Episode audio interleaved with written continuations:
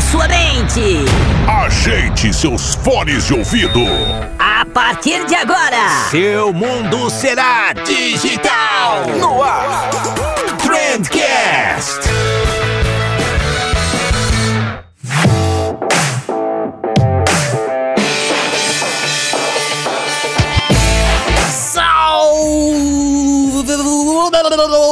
Excelentes ouvintes, seja muito bem-vindo ao melhor podcast sobre comunicação e negócio que você já escutou na sua vida. Eu sou o Vinícius Gambetta, esse daqui é o Trendcast da agência de bolsa e hoje a gente vai falar sobre problemas. E os problemas principalmente que assolam as agências de publicidade. Então a dificuldade das agências de reter cliente, de vender um produto, de diversificar a sua gama de serviços, de fazer o cliente gastar mais, enfim, são problemas muito ligados às agências de publicidade. Se você não é de uma agência de publicidade, você é um profissional freelancer, você é um profissional de, de marketing, de comunicação, ou só um entusiasta e tá e tá aqui nem sabe direito por quê, não tem problema também, você vai curtir muito o conteúdo, sempre vai dar para você aprender alguma coisa, né? E pra gente conversar sobre isso, eu trouxe duas pessoas que manjam demais do assunto, que são os meninos da Reportei, o Renan e o Rodrigo, que não são dupla sertaneja. Renan e Rodrigo, os sócios fundadores da Reportei, que são a nossa parceira aqui. A Reportei, você já sabe, é o sisteminha de emissão de relatórios mais querido do Brasil. Se você tem uma agência, trabalha com marketing digital e ainda emite relatório manualmente, você tá gastando tempo à toa, cara.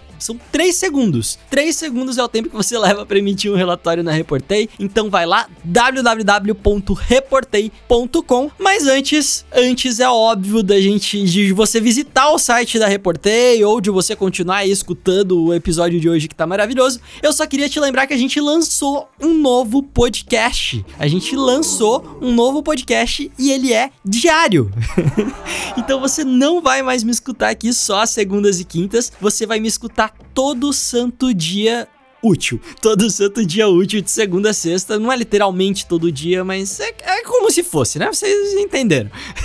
Esse podcast é o Notícias do Marketing. E como você pode ver, né? Um nome que entrega bem qual que é o projeto. Zero criativo o nome. Mas a ideia era justamente ter um nome que fosse 100% didático e que entregasse mesmo qual que é o, a proposta do programa. Então nesse programa, basicamente, o que a gente vai fazer? Eu tô lá junto com o Estevão Soares, o amigão, manja demais social ads, e a gente vai ali revezando nas notícias, comentando as principais notícias sobre o mundo do marketing digital. Então, Facebook lançou uma nova ferramenta, Instagram mudou a política de não sei o que, rolou treta com Zuckerberg. A gente vai comentando esse mundão aí do marketing e, e, e dando um pouco da nossa opinião ali. É óbvio, não tem como fugir disso, mas principalmente trazendo informações bem embasadas para vocês. É essa a proposta. Então, uma vez por dia, enquanto você tá ali tomando o teu café da manhã, você dá play na gente e em coisa de 15 minutos você fica bem informado de tudo que tá rolando no mundo do marketing. Um programa leve, super objetivo. Então, por favor, acompanhe a gente, dá essa força aí. Notícias do marketing, se você jogar no Spotify, no, no Apple Podcasts, em qualquer lugar aí, na, na maioria dos lugares a gente já tá. É, escuta aí, você vai gostar. Se você não gostar, pode reclamar pra gente também. O projeto tá em todas as redes sociais como arroba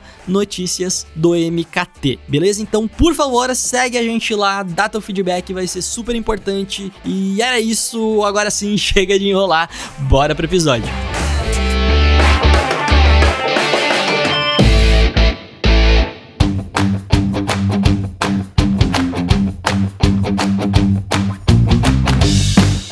Renan e Rodrigo da Reportei, sejam muitíssimos bem-vindos ao Trendcast. É uma honra ter vocês aqui. Podem ficar à vontade, abrir a porta da geladeira, tirar os sapatos, a casa de vocês. Prazerzão estar tá aqui, Vinícius. É, a gente está é, bem feliz de poder participar hoje aqui, né, em nome do Reportei. E vamos lá, a gente está tá bastante empolgado. Acho que o assunto hoje vai interessar muita gente aí do mercado digital. Eu que agradeço por estar participando aqui desse podcast. É um prazer estar com vocês aí e com toda essa audiência do, da agência de bolsa. Toda essa audiência também não, não é muito grande. Então, eu já queria começar com uma pergunta já, que em que momento que vocês deixaram de ser uma dupla sertaneja pra virar sócios no Reportei? Porque Renan e Rodrigo é muito nome de dupla sertaneja, cara. como é que é essa história? Bom, eu vou contar, é, eu vou contar como que a gente se conheceu inicialmente, né? E depois também como que chegamos na, na história do Reportei. E, Renan, ao longo do tempo aí vai me vai complementando e, e ajustando tudo isso, porque às vezes esquece, falha a memória, né? Mas o Renan, ele é manager do Google Business Group aqui de Juiz de Fora, né? A cidade que a gente está no interior de Minas. E então isso faz com que ele vá organizando alguns eventos em nome do Google. E o primeiro evento eu fui é, compareci lá para entender como funcionava e tal. E a gente se conheceu ali. A gente continuou trocando ideia, conversando sobre marketing, sobre é, o mercado digital como um todo. E aí acho que um ou dois anos depois, eu não me lembro, é, eu estava com uma ideia de um produto para o mercado digital de marketing, que eu tinha visto é, um, um, produto parecido fora do país, lá, o pessoal ali internacional mesmo, e eu falei, poxa, esse produto aqui está atendendo o público que fala inglês, talvez aqui no Brasil, adaptado para o português, vai funcionar para vai, vai dar certo, né? As agências vão se interessar, as empresas vão querer usar esse produto. E aí eu pensei, poxa, quem que eu conheço que entende de marketing digital, a pessoa que eu conheço que mais entende sobre isso e que poderia talvez até virar um potencial consumidor, né? E aí eu comecei a conversar com o Renan, tentei, agendei com ele uma, um, um Skype, né, para apresentar esse, essa ideia, esse produto, para ver se ele compraria isso. E beleza, apresentei tudo e aí ele falou assim: Poxa, cara, não compraria não, foi mal, mas a ideia é boa, mas não. Broxante pra caramba, né? É, e aí ele falou: Pô, não faz sentido pra minha agência no momento que ela tá e tal, uma justificativa ótima, né? Fazia realmente muito sentido, porque o, o produto ele entregava um planejamento de postagens para as redes sociais de uma forma bem enlatada.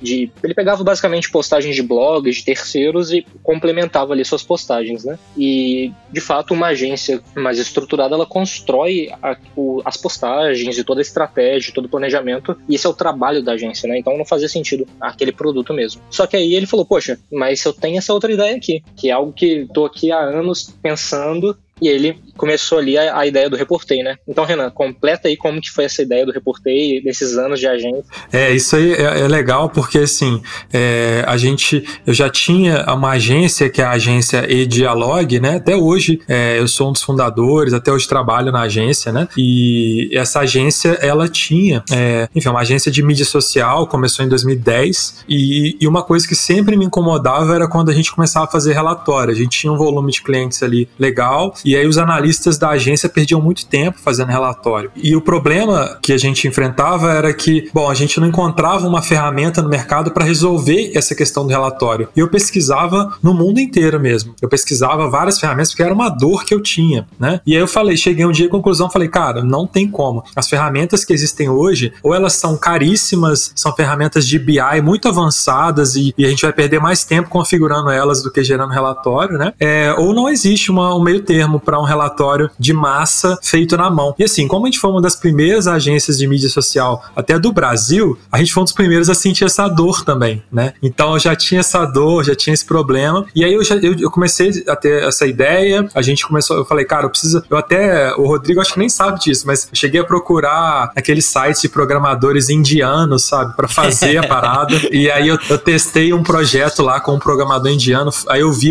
assim, o código, achei horrível. Eu não sabia código, achei horrível o código. Ele fez um, um aplicativo lá para um cliente nosso, sabe? Eu falei, cara, não dá, não vai dar para ser um indiano, não vai dar para terceirizar. Eu vou ter que aguardar e, e, ficar observando. E aí eu, eu me meti nesse meio de startup, de tecnologia, que eu sou uma pessoa de, de marketing digital, de jornalismo, né? E aí, um belo dia, o Rodrigo bateu a porta aí. E aí eu já tava com a ideia, eu já tinha um template que a gente usava na agência, e aí o Rodrigo gostou. E é uma coisa raríssima isso acontecer, porque geralmente os desenvolvedores não topam, né? Entrar num projeto, não ganhar nada por isso e esperar que isso vire um negócio, né? Mas o Rodrigo tinha uma visão bem mais empreendedora e isso facilitou muito o nosso começo ali, né? Olha só, cara, que legal. É, eu, eu lembro, eu lembro desse, desse dia, né? Que ele falou, poxa, eu tenho esse problema aqui e preciso resolver e não consigo e tal. E quando eu bati o olho, eu falei, caraca, isso realmente é uma, é uma dor, né? Ele tá aí anos no mercado com esse problema. Eu também fui procurar, né? Não, não, não só acreditei eu, que, que a visão dele do mercado da pesquisa, eu fui procurar, eu tentei achar algumas soluções e realmente o, o que a gente encontrava naquela época eram produtos ou muito caros ou focados para BI mesmo. Eu falei, poxa, tem como automatizar, né? Tem como a gente fazer isso. E aí, a partir do, do primeiro template lá que eles usavam na Dialog, a gente fez uma, a primeira versão do Reportei e começamos a, a tentar vender, né? A Dialog foi aí a primeira cliente do Reportei na época. E ah, vai dizer que pagava também. Bom, no começo, tá, acho que pagava. Cheguei cheguei a pagar. É, pagou. Paguei, paguei. Tá certo. Cheguei. Aí depois o, o Reportei, o Reportei começou a usar a ferramenta da Dialog, a Dialog do Reportei, e aí parou. Mas a gente, eu paguei justamente para entender que, assim, cara, precisava ser um produto, precisava ter valor e fazer sentido pra gente. Então, a gente faz isso, né? E isso é engraçado que hoje o Reportei, por exemplo, contrata serviço da Dialog. Isso a gente, e a gente paga, faz todo esse trabalho e tal. Então, assim, a gente meio que soube separar bem isso também, claro. Foi um, um projeto que nasceu ali da agência, mas já nasceu como uma, como uma outra empresa, né? Com uma outra pegada, enfim, aí se desenvolveu e hoje, é, é assim, na época era uma coisa muito diferente. Acho que no, no Brasil não tinha nenhuma ferramenta desse sentido. É, mundo até hoje tem dificuldade de ter ferramentas parecidas com o Reportei. E hoje parece uma ideia muito óbvia, né? Mas assim, na época também era uma ideia óbvia, só que ninguém tinha feito. Foi a diferença que alguém foi lá, né, e tentou fazer alguma coisa. É, eu, eu tenho algum background de, de programação e tal. Eu acho que a galera talvez tivesse uma. A barreira de entrada é um pouco alta porque mexe com API, né? E ninguém gosta direito de mexer com API. É. tem que estudar a API. Ah, vamos estudar a API do Facebook, estudar a API do YouTube e tal. Deve ser. E aí, quando você terminou de estudar, ela mudou, né? Ah, cara, eu tô cansado só de imaginar. Imagina como é que deve ser. Mas então começou então com a agência do Renan. Hoje vocês estão com quantas agências aí? Vocês têm um, um número? Então, a, as agências pagantes já são mais de 1.500, né? Mas aí também tem os freelancers, Olha tem algumas só. empresas e tal. É porque, na verdade, sim, nosso público ele, ele é composto de agências, tem muito freelancer também, e também tem muitas empresas também que contratam para uma conta só e tal. Então é um pouco misturado, né? Mas hoje a agência já, é, eu diria que pelo menos, sei lá, 700, 800 agências aí na nossa base. A gente tem hoje pagantes ali todo mês no Reporteio, né? Sensacional. E é justamente por isso que eu trouxe vocês para esse episódio aqui, porque vocês têm uma vivência muito próxima com as agências, né? Vocês trocam ideia no dia a dia, no suporte e tal, com, com as agências. Então eu queria. E o, o Rodrigo também fez um trabalho muito bacana que eu tava lendo o teu TCC aqui, cara. E você fez uma pesquisa pro teu TCC que você usou como base os dados que você escolheram em uma das ferramentas gratuitas da Reportei, né? Que eu já falei aqui em alguns episódios passados passados, inclusive, sobre a ferramenta de calculadora de, de jobs lá de vocês, calculadora de Freela. É, fala um pouquinho sobre como foi essa pesquisa, como vocês captaram esses dados, trataram e tal, e qual era o objetivo disso tudo, cara. Então, logo no comecinho do Reportei, né, a gente ficava muito imerso dentro do que acontecia na, no, no mercado de social media e estando ali dentro dos grupos do Facebook, principalmente, né, é, a gente via que toda hora alguém falava assim, poxa, quanto que eu deveria cobrar nessa situação aqui? Ou, poxa, eu tenho esse cliente, eu vou fazer isso e isso, quanto que eu deveria cobrar? E a gente ficava vendo isso toda hora, né? A pessoa recorrentemente tendo dúvidas de quanto cobrar. Natural, né? Porque ainda é um mercado novo. É, poxa, Facebook tem aí há poucos anos, se você for comparar com, com o tempo da internet já, né? Então, é, era uma, é uma coisa nova e as pessoas estavam ali aprendendo o quanto cobrar, o quanto valorizar o serviço e tal. E a gente falou, poxa, o Renan já tá aí há anos fazendo isso, a gente já tem uma noção do quanto a pessoa deveria cobrar em relação a isso, né? Claro que cada cidade é de um jeito e tal. Inicialmente a gente tinha uma noção de quanto, como que no Brasil funcionava. E aí a gente foi lá e, e fez um protótipo, uma calculadora de Freela, para explicar para as pessoas. É, a gente tinha algumas perguntas para determinadas e de acordo com as respostas que a pessoa dava, isso sugere um valor a ser cobrado, né? Um valor sugerido. É claro que cada situação é uma, cada mercado é um, tem vários contextos a serem definidos. É, é uma base para a pessoa não, não dar um tiro no escuro, né? Para ela ter um ponto de partida. Né? Exato, né? é para ela saber um, um, início ali, né? E aí é, o Renan fez ali com a experiência dele uma primeira versão, e aí com as primeiras respostas, né, a gente foi tendo feedback das pessoas, já, ah, eu tô nessa situação, nesse contexto, e eu acho que poderia ser um pouco mais, tô nessa outra situação, poderia ser um pouco menos, e com o feedback das pessoas, a ferramenta foi evoluindo, a gente foi ajustando, o Renan principalmente que tocou essa parte de ajustando a ferramenta para garantir que o preço sugerido estivesse de acordo com a realidade, né? E depois de, aí, de alguns meses, a ferramenta já estava bem adequada mesmo, só que bem antes da gente adequar ela já tinha meio que viralizado, né? É, a gente nem tinha colocado ela ainda no link do Reportei, ainda estava um Typeform, é, ali a primeira versão, e as pessoas já tinham compartilhado, já estava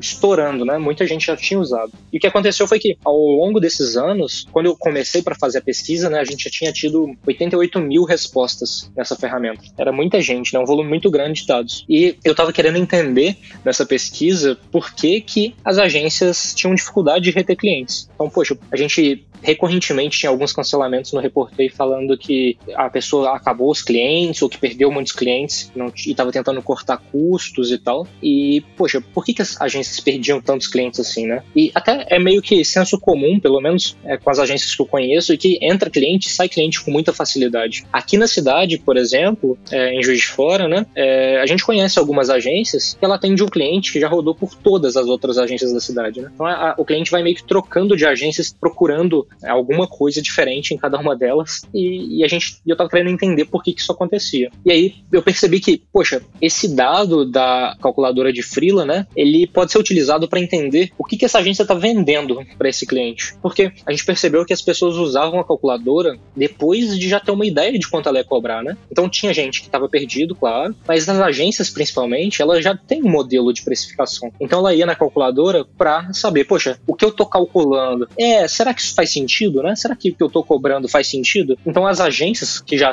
já são uma estrutura, uma instituição um pouco mais consolidada, né? Ela usava a calculadora para validar se aquilo ali fazia sentido. Então eu percebi que a calculadora, ela era o último momento antes de apresentar uma proposta para o cliente. Então, toda vez que a agência usava essa calculadora, ela estava já meio que com aquilo ali pronto e ia apresentar para o cliente, né, uma sugestão. E então falei, poxa, se isso é um momento pré-orçamento, né, ou melhor, pré-proposta, já tem um orçamento pré-definido, eu consigo entender o que, que as agências estão vendendo para os clientes e talvez descobrindo isso e com algumas informações em relação a, ao momento da agência, na né, experiência, qual tipo de cliente que ela está atendendo, quais serviços, eu vou poder entender sobre essa retenção. Se entendendo como elas vendem, talvez eu vou ter algum insight de por que, que elas perdem clientes, né? E essa foi a premissa, né? A hipótese inicial aí do trabalho é pegar esses dados e entender por que, que as agências estavam perdendo clientes a partir do momento inicial que era vender para eles.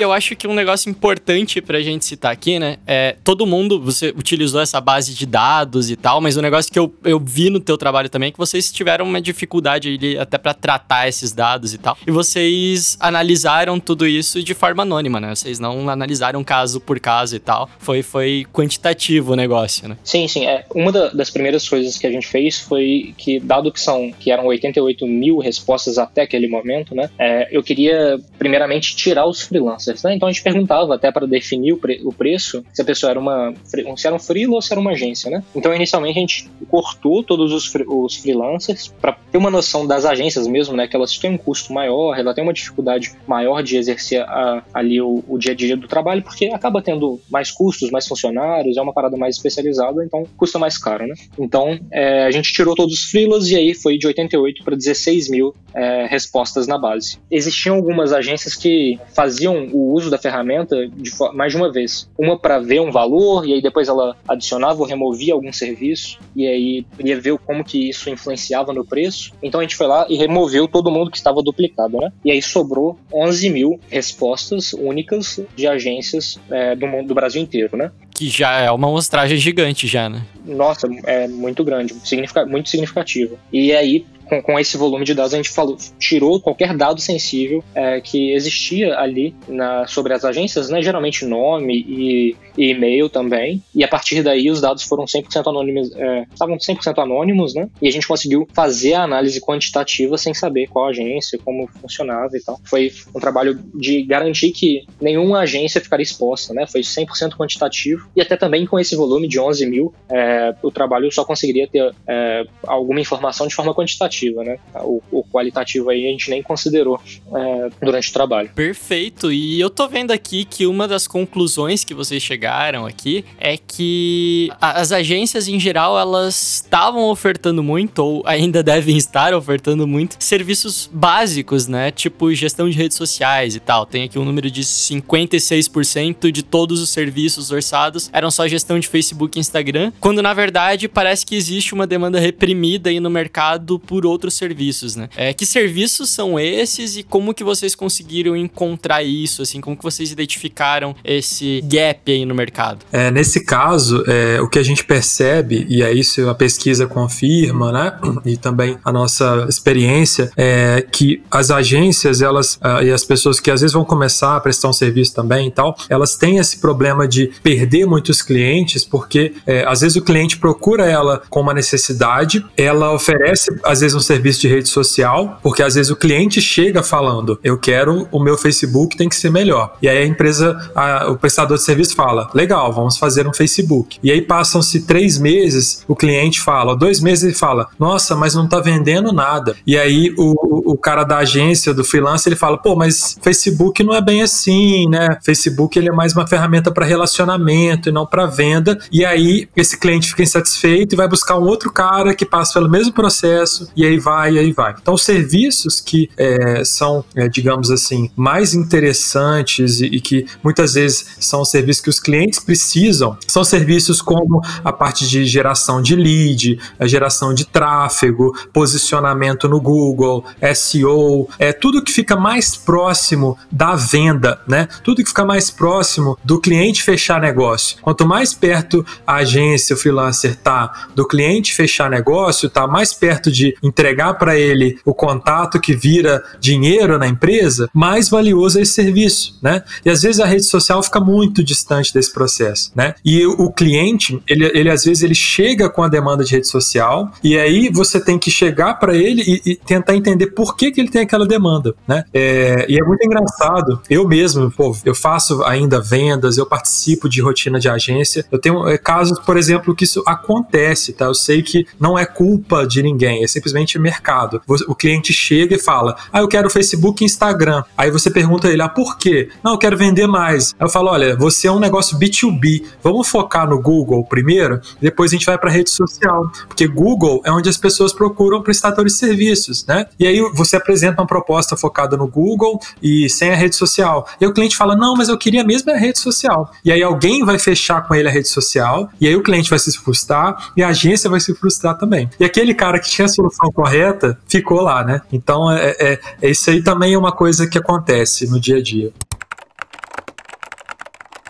E isso aí eu acho importante, né? Porque não é papel do cliente saber esse tipo de coisa, né? O cliente ele não tem que chegar para ti falando: "Caramba, eu acho que eu preciso de uma campanha de inbound marketing", né? O cliente não precisa nem saber o que é inbound marketing, na verdade, né? É parte da, da agência ou do freelancer que seja, né, da inteligência de negócio ali, é definir qual que seria a melhor estratégia. Inclusive tem um case muito legal que eu já comento em vários episódios, é, que é justamente uma vez quando, é, quando eu tinha agência ainda, é, uma vez um cara ele chegou pra gente gente falando que ele tinha gasto, tipo, ele vendia motores hidráulicos, sabe? Esses motores da Schneider e tal. Ele vendia esses motores. Ele tinha gasto, tipo, 20 mil reais pra fazer um e-commerce pra ele. E ele nunca tinha vendido um, um motorzinho sequer pelo e-commerce, né? Ele chegou pra gente falando: Eu preciso de um e-commerce novo porque o meu e-commerce atual não tá vendendo. Olha, olha a mentalidade do cara. E, tipo, e a gente fazia e-commerce, o cara tinha dinheiro e dava tranquilo pra gente ter cobrado ali mais uns 20 pau dele e, e ter colocado dinheiro na, na, agência ali, né? Mas a gente percebeu que o problema dele não era esse. É que, cara, quem é que vai entrar num e-commerce que nunca viu na vida e comprar um motor que é um produto muito específico? Ou o cara ia ter que gastar muita grana em marketing pra,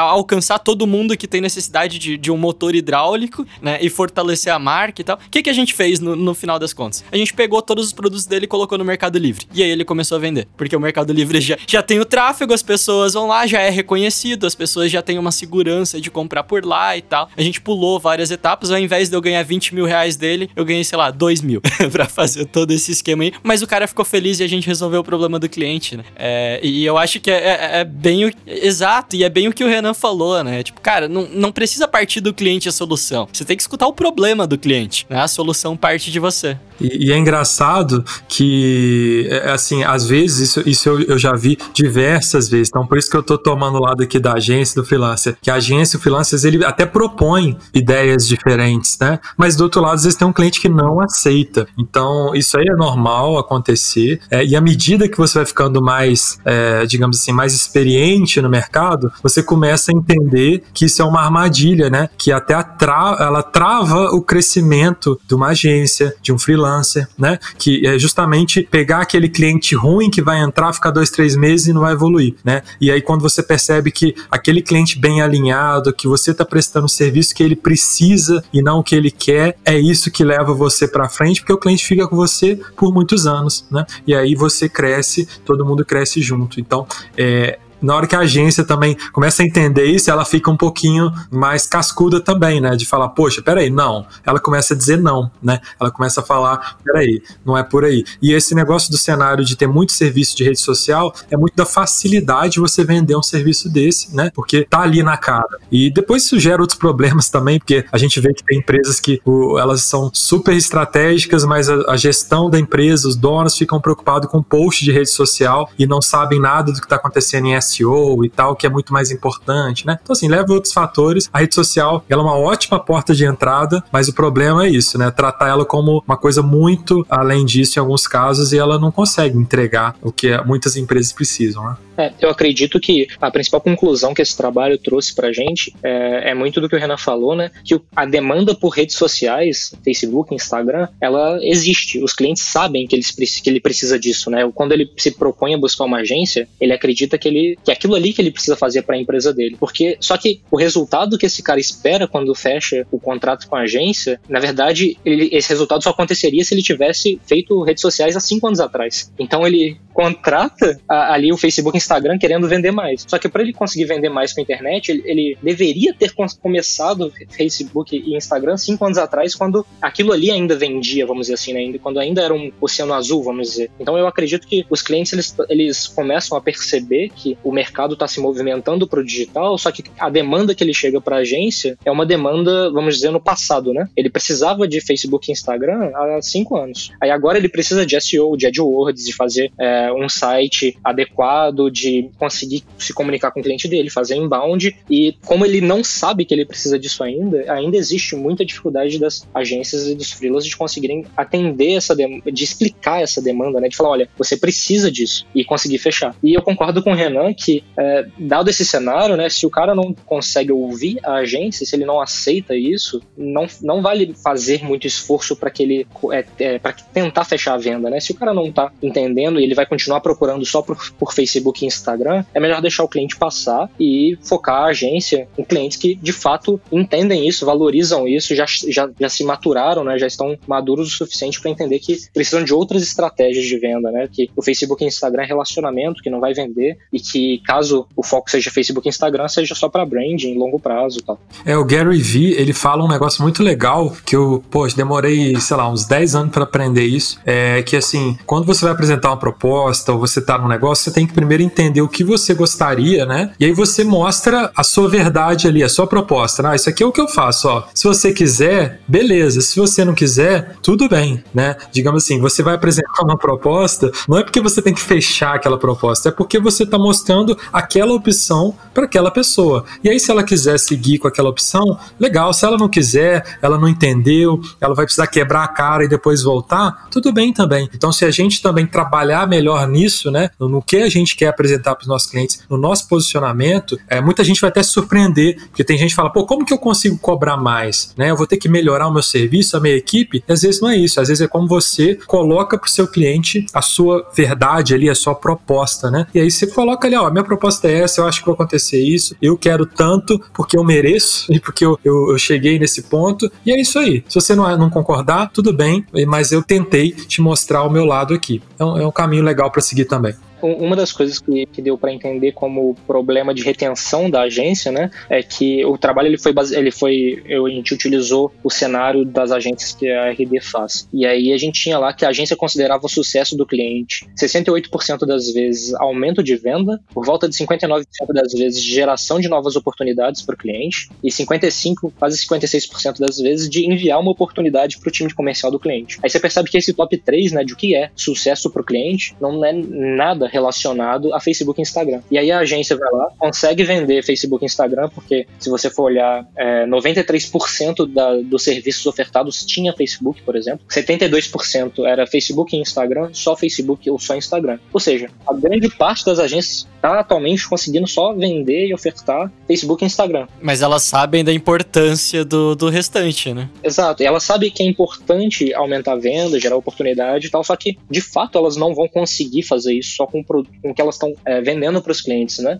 E aí é claro que elas acabam fica, ficando desalinhadas do que é sucesso para o cliente delas, que elas sabem disso. Os clientes delas também estão esperando vendas, oportunidades, time comercial. Só que eles estão, é, só que o, o, serviço prestado não vai chegar, né? Então ela sabe que, ela, que o cliente precisa de outra coisa, o cliente espera mais vendas, só que o serviço prestado está sendo branding, né? Então, acredito que o que precisa acontecer mesmo é, claro, uma maturação do mercado, dos clientes, mas as agências perceberem que vender Facebook e Instagram, ali, o, o cliente não vai do nada a, acordar um dia e falar assim, nossa, eu realmente preciso de um inbound. Então, o cliente que não está maduro, tem que deixar ele amadurecer e aí focar em conseguir clientes maduros, né? Otimizar o processo de venda para chegar no cliente que realmente já entendeu, já passou pelo processo e agora vai valorizar aquilo ali. E aí, com certeza, ela vai conseguir entregar mais vendas, mais oportunidades. O cliente já sabia que seria mais caro conseguir isso, então ele vai pagar um ticket maior e vai ficar mais confortável com a agência vai ser uma parceria de longo prazo e esse cliente vai ser retido, né? Vai ter uma taxa de retenção maior para a agência.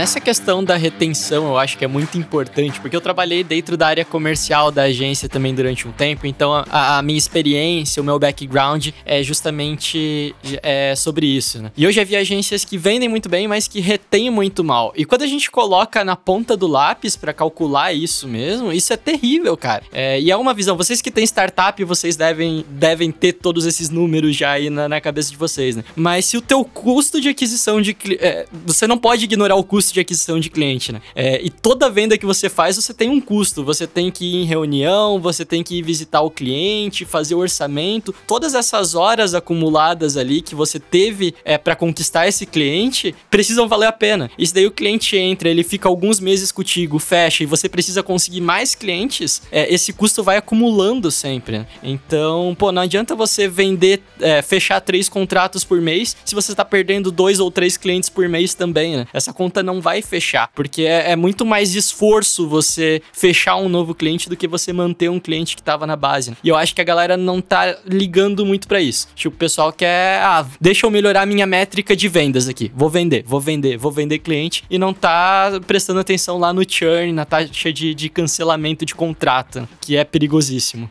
É, e como, e como fazer, que é a, a grande pergunta, né? Como a gente retém e tal. É, é, começa, né, pelo que o Vinícius falou, tem muito da venda, né? Na hora que você vende, você alinha expectativas. E aí uma dica que eu dou, claro, às vezes você está começando, você vai aprender muita coisa. Então, assim, é normal, tá? Eu falo começando, é, sei lá, você é 3, 4 anos de mercado, você está aprendendo muita coisa ainda, tá? Mas assim, é, é, você vai aprender, entender em que, que você manda bem bem, no que, que você ainda tem que melhorar, no como que os clientes podem crescer. Então você começa a entender os seus pontos fortes, os pontos fracos, né? E aí quando você vai conversar com o cliente, você pode assumir isso na venda, falar assim, olha, eu acho, eu sou, a gente vai conseguir fazer isso. Isso aqui não. Que você está de acordo com isso? Você tem, você garante que vai ficar um ano de contrato sabendo que isso aqui não vai acontecer tão cedo e talvez nem aconteça, por exemplo, vender no e-commerce de etc, etc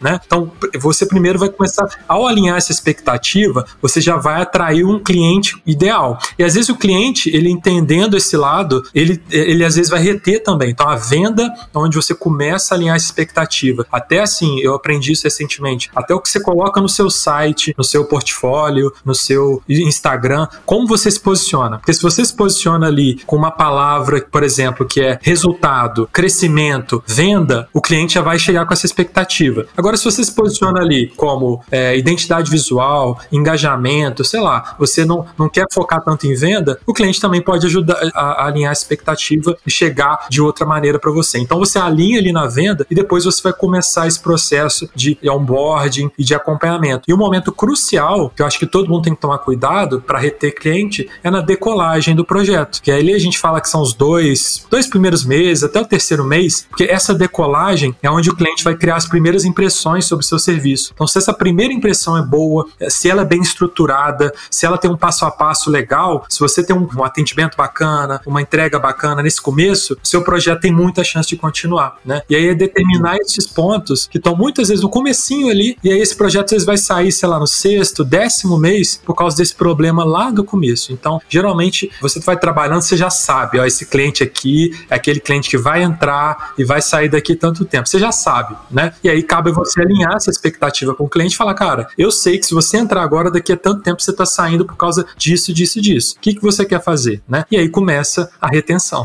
É, acaba que você precisa. É, imagino que tem muitos freelancers que não conseguem se dar esse luxo, né? Mas você acaba precisando estar no processo de venda com a clareza que se não fechar, tudo bem, entendeu? Você precisa apresentar o que, o que você acredita e o que é, vai acontecer e o cliente tem que estar ciente disso, né? E uma coisa interessante da pesquisa também, que a gente, que você falou, ah, as agências precisam também olhar para o churn, né? Olhar para o cara que está saindo. Quando a agência vai ficando mais madura, né? Agências ali com mais de sete anos de vida, a gente percebeu que elas conseguiam sim vender um pouco mais de serviços extras, né? Que não seja só as redes sociais, ainda com um volume um pouco é, não, não tão maior assim do que as agências mais jovens. E mas uma coisa interessante foram que essas agências mais maduras elas conseguem vender para clientes de cidades maiores, né? Então acaba que essas agências elas na média aumentam o ticket vendendo para clientes maiores e não necessariamente ofertando serviços é, além das redes sociais, né? Então, é, talvez exista aí uma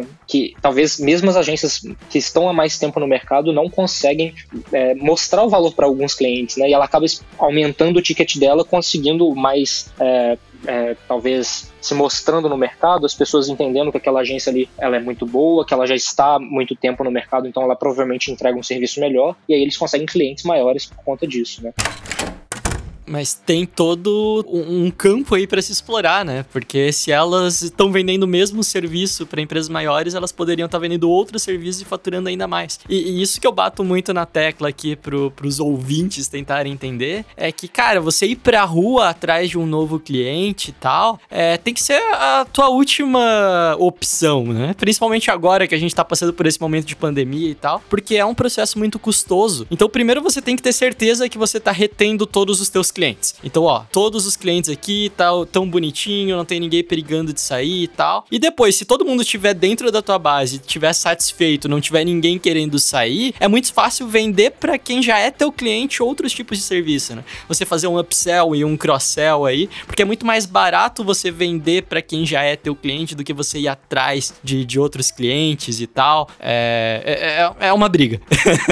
é, eu acho que, assim, sempre vai ter aquela, aquela decisão que uma agência, um freelancer tem que fazer, que assim, é, o que, que eu faço primeiro, né? Como que eu cresço? Poxa, eu, é igual você falou, ah, eu vou focar no meu cliente, eu vou trazer um novo, né? Sempre ter essa discussão é, da onde que tá esse, esse impulsionamento do crescimento. Eu, eu tenho opinião que dá para equilibrar, né? Dá para equilibrar você melhorar os seus processos e dá para equilibrar você trazer novos clientes, né? Só que eu acho que à medida que você consegue vender um pouquinho mais, e, e aí, claro, você vai ter que focar um pouquinho mais seus clientes, você tem que ser mais exigente na entrada desses novos clientes também, né? Então, você consegue constituir uma carteira, ainda que ela não esteja perfeita, com clientes que não foram, sei lá, não estão tão positivos para você, mas você já começa a ter um pouquinho mais de folga para ser mais exigente. Então, a cada venda que você fechar, se na próxima você exigir um pouquinho mais ou querer um pouquinho mais, é, às vezes avançar um pouquinho mais na sua proposta, melhor. E aí a dica é a cada, assim, que a gente tem falado falado, né? E aí a gente falou aqui de inbound e tal, que é, são serviços que ficam mais perto da venda, que ficam mais perto de entregar para o cliente o resultado, né? Eu tenho clientes que até hoje, é, por na agência, sei lá, meu cliente há 3, 4 anos é um cliente de inbound, ele não faz ideia do que é inbound, ele acha que é rede social. E ele tem tudo.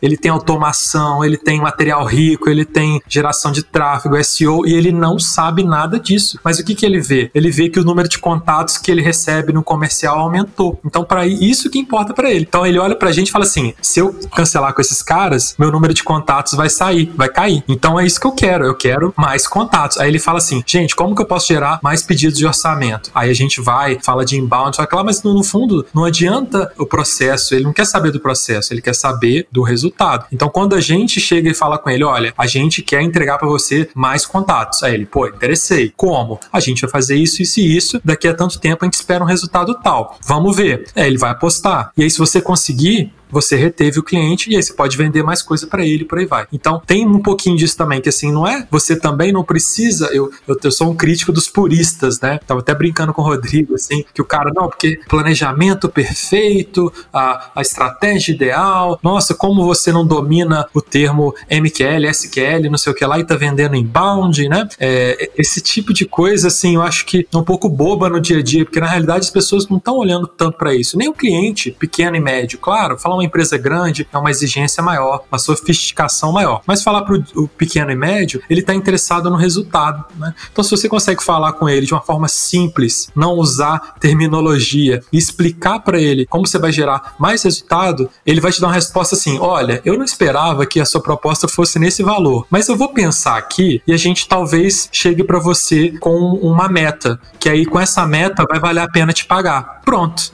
aí você tem um projeto, você começa a ver sua agência crescer. Então, a gente, claro, a gente tem que tomar cuidado porque a gente às vezes tem medo, né, de falar de meta, de, de falar de vender e tal. A gente sabe disso, mas às vezes é uma questão de ser um pouquinho cara de pau. Às vezes você sabe vender, você sabe fazer marketing digital que vai gerar retorno para o cliente. Só que às vezes você fica receoso porque você ouviu o guru falando que não, para vender XYZ, mas você às vezes já sabe. Só que você às vezes não confia muito no seu taco também, né? Isso que eu ia falar, né? Que tem muita agência que ela sabe que ela deveria fazer esse tipo de coisa, mas é muito confortável pegar o cliente de Facebook e Instagram, que o processo já está bem feito. Ele vai ficar ali seis meses, depois vai sair, mas nesses seis meses já entrou mais dois, já entrou mais três. E ela acaba, continua crescendo, né? Mas continua crescendo de um modelo meio insustentável, porque no longo prazo é, não, não, funciona, né? Então, é, acho que precisa sim é, analisar a agência, sentir essa confiança, é, talvez estudar um pouco mais, se sentir, se ainda não se rolar aquela síndrome de impostor, né? Mas conversar com o cliente, ser também honesta mesmo e falar, olha, eu acredito que essa meta aqui vai acontecer, mas é, são esses riscos que a gente tem e seguir, né? Um pouco mais de ousadia na hora de vender para poder e depois correr atrás para entregar esse valor, esse resultado.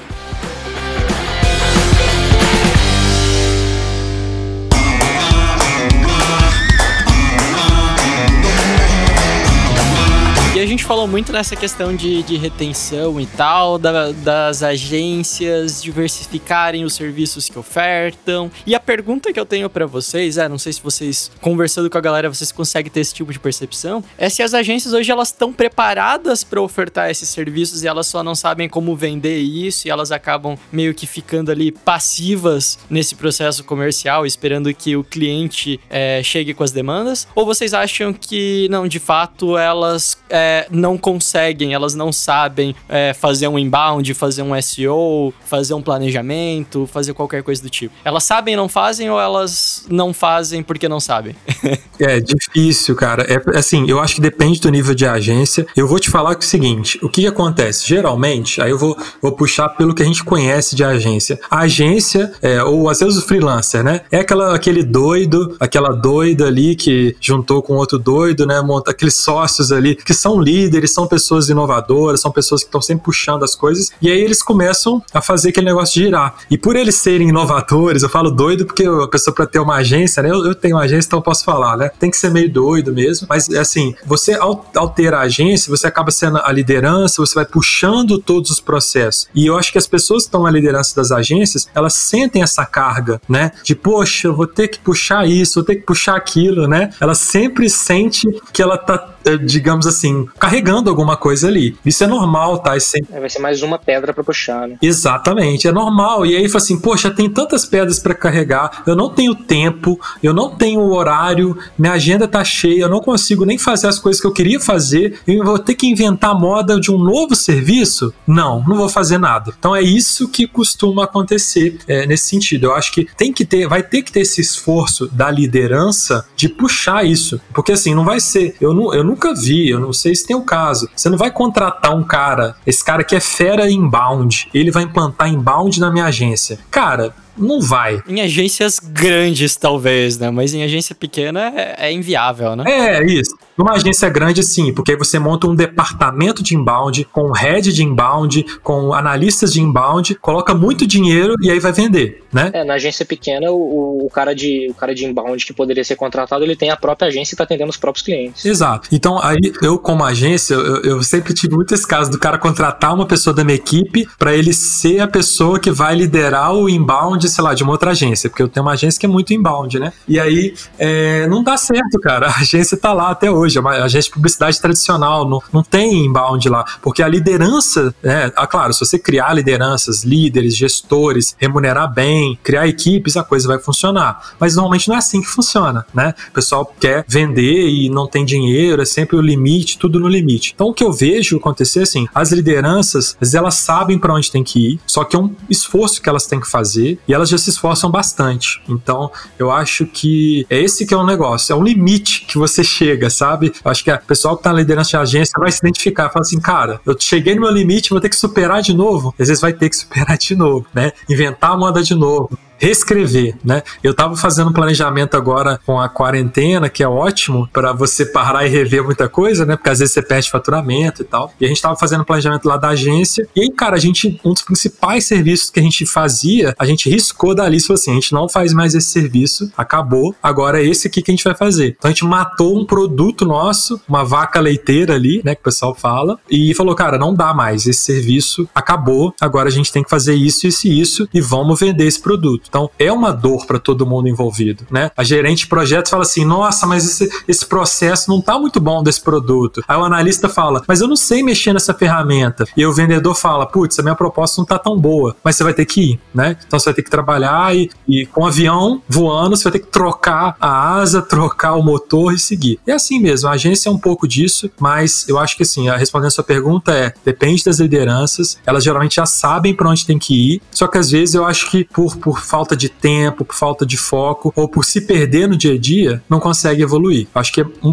um pouquinho disso aí que acontece, claro, tem aqueles casos da agência que tá confortável, né? E aí tá tudo bem, tô ganhando dinheiro, para que que eu vou mudar, né? E aí teoricamente aquele era o melhor lugar, melhor hora para mudar, mas enfim, às vezes passa a hora e você não muda. Eu acho que para ilustrar isso que você tá falando, Renan, acho que a, a, agência cresce, né? O cara vai lá, tem 20 clientes, já tem uma equipe e se ele às vezes a conta tá no limite, né? Se ele vacilar um mês, não tem como pagar o funcionário, ou vai ter que tomar um risco muito grande, e aí, aí o cara passa a ter 25 clientes, aí ele tem reunião todo dia, e aí de fato ele não vai tem que assumir um risco de novo, né, para conseguir fazer isso acontecer e acaba não, ele sempre deixa para depois, né? Vai no RD Summit e fala: "Nossa, eu preciso fazer isso". Aí passa o ano, vira, vira o ano, começa o ano de novo, aí passa o carnaval, aí fecha mais 10 clientes, e quando ele vê chegou na RD Summit de novo, aí ele vai na RD Summit de novo e fala: "Poxa, esse ano agora é a vez". E aí fica nesse fluxo, né? É o poder de dizer não. Tem que dizer não para aquilo que você não quer mais, que você sabe que você não quer mais. É isso. Inclusive, vou dar uma dica aqui pra gente finalizando o episódio. Uma dica é. O Léo, Leonardo Anés, já participou aqui de alguns episódios com a gente também. Ele implantou isso lá na, na agência, na T-Trend, e foi muito útil, cara. Que durante toda a semana a gente tinha um quadrinho lá na agência, onde a gente ia colando algum problema que aconteceu com a gente durante aquela semana. É, que a gente gostaria que diminuísse, ou que parasse, ou que mudasse. Então, por exemplo, teve um determinado dia lá na agência que alguém colou lá que falou que ficou o dia inteiro fazendo relatório, por exemplo. Aí, ó. E aí toda segunda-feira a gente olhava para aqueles quadros ali e escolhia algum daqueles problemas para resolver. E daí vai ter o dia lá que vai ter alguém vai pegar o papelzinho aqui dos relatórios e vai contratar uma reporteira da vida, por exemplo. Mas pode acontecer com várias outras coisas, né? Tipo a pessoa vai falar: "Ah, a gente perdeu um cliente", né? E isso daqui me incomodou de algum jeito, vai lá e cola o post-itzinho no, no teu quadro de problemas. E aí chega na segunda-feira, toda segunda-feira a gente fazia uma reunião de sprint e daí a gente tirava algum daqueles problemas ali para resolver. Pô, por que, que a gente perdeu esse cliente? Por causa disso, disso e disso. Então, beleza. Então, isso daqui é o que a gente vai se concentrar para resolver esse problema. Eu acho que assim ajuda um pouco nisso que o Renan falou, que a gente tem que trocar o pneu com o carro andando e trocar a asa com o avião voando e tal. Eu acho que é uma forma de tentar se organizar assim na resolução de problemas. Né? É, acho que, que é um caminho. é, eu acredito que isso até na vida pessoal das pessoas, né? Se você tá sempre ali no automático e não para um, um dia para falar assim, deixa eu ver o que, que tá acontecendo aqui, vai passando os anos, vai passando os dias e você sempre tá querendo aprender inglês, você sempre tá querendo ter uma vida mais calma, tá querendo ganhar mais e nunca acontece, porque tá no automático, né? E a agência ela acaba se comportando como um organismo vivo também. Então tem que ter um, um, um dia, igual vocês faziam aí, de meditação para refletir e falar o que, que tá bom, o que, que tá errado, o que, que a gente quer mais. E essa ideia do, dos post-its é perfeita, né? Já é bem prática. Acredito aí que toda agência já pode começar, agora que não tem escritório funcionando, né? Cria um post-it no Trello e vai marcando lá manda e-mail para todo mundo, usa alguma coisa e vai, vai marcando o que, que tá incomodando, né? Até resolver. E é uma maneira da gente entender também que não é não são todos os problemas que vão ser resolvidos todos de uma vez, né? Perfeito. Às vezes a galera, tipo, consome tanta informação e fala: caramba, eu preciso resolver meu problema de processos e meu problema comercial e meu problema de planejamento e de prospecção e não sei o quê. E, e cara, você vai ficar maluco só, vai se estressar e não vai conseguir resolver tudo de uma vez. É porque não é assim que as coisas funcionam, né? Então, pelo menos colocando uma ordem, assim, você vai ver alguma evolução e, e não vai travar. e principalmente, Vinícius, eu acho que uma coisa pra gente também deixar, se eu pudesse deixar um recado, eu vou falar principalmente para quem tem uma, um freelancer ou alguém que tá liderando uma área de marketing, ou às vezes alguém que tá liderando uma agência, que assim, começa por você, pela sua saúde mental, pelo seu equilíbrio emocional, por você ser uma pessoa mais próxima daquilo que você gostaria de ser também, sabe? Não é tipo a minha a, a agência, é, o meu trabalho, às vezes ele é muito reflexo do que você é ou como você está como pessoa ali. Então, trabalhar o seu psicológico, trabalhar é, questões que você tem, no, no, assim, pessoais mesmo, vão se refletir às vezes nessa questão de agência, porque às vezes você tá vendo a agência ou algum problema e aquilo tá doendo demais, porque às vezes mentalmente você não tá tão bem, né? Você precisa de uma folga, você precisa às vezes fazer um pouquinho de terapia, enfim, cuidar um pouquinho dessa, dessa saúde mental, dessa segurança mental, digamos assim, dessas pessoas que estão à frente disso, porque às vezes a gente ignora muito isso, né? A gente fala sobre o processo, sobre o cliente, etc. E tudo isso tá lá, mas a maneira como a gente reage a isso, e aí, assim, eu percebo isso, à medida que a gente vai crescendo como pessoa, digamos assim, a nossa agência vai acompanhando,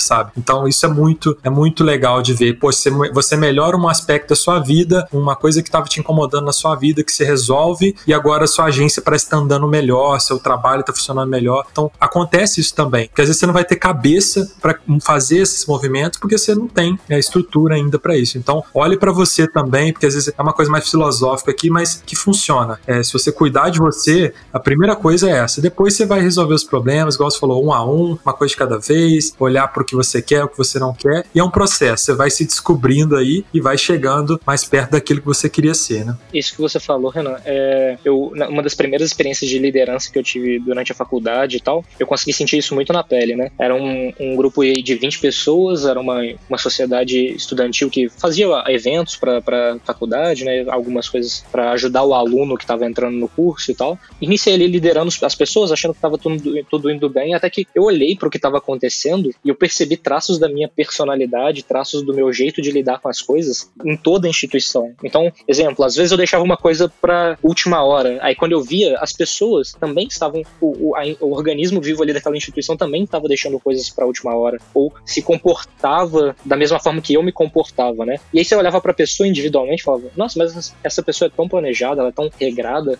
como que isso aconteceu, né? E era simplesmente o fato de que tudo ali refletia a, a minha personalidade, né? Eu conseguia enxergar os defeitos que eu tinha acontecendo e refletindo na, na, instituição. E quando eu percebi isso, eu consegui conversar com as pessoas, entender como que isso estava impactando elas e tentar resolver, né? Minimizar os, meus, os impactos do meu defeito ali e entender também como que é, daria para é, evitar que essas coisas se refletissem nas, nas pessoas, né? Então, de fato, é, eu consegui já ver na prática que isso que você falou faz muito sentido sentido e que talvez a agência da pessoa está refletindo o que ela é, né? Então ela contrata uma pessoa muito boa, que tem uma dedicação muito grande ali, mas se ela não está bem emocionalmente, essa pessoa que é muito boa, ela vai sentir isso e também não vai conseguir executar e ter uma performance é, que era o esperado dela, né? Precisa, de fato, cuidar do, do emocional e do, do da mente para poder dar próximos passos, né? Não tem como ir com a mente, que é o principal, desajustado e precisando de, de um pouco de descanso.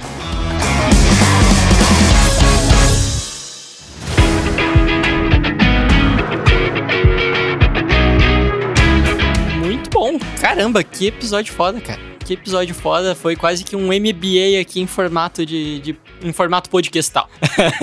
Galera, pra gente finalizar aqui então, eu só quero que vocês elejam aí, tirem no cara ou coroa, quem é que vai fazer um pitch, um, um jabá da Reportei para finalizar esse episódio, então.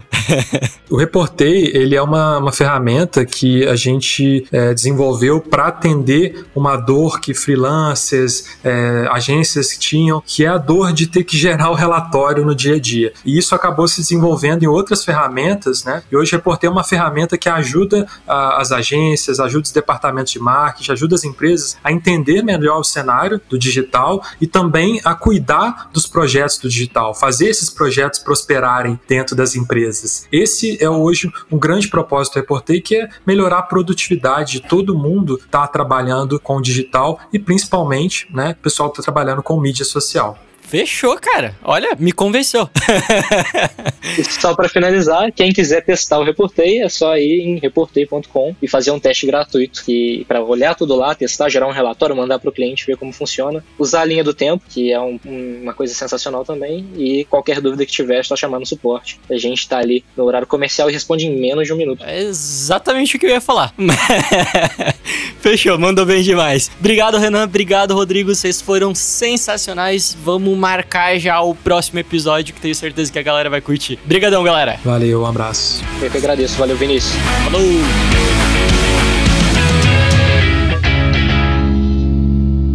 Esse Trendcast foi um oferecimento de Reportei, relatórios personalizados em segundos. Trendcast, uma produção da agência de bolso, edição BZT.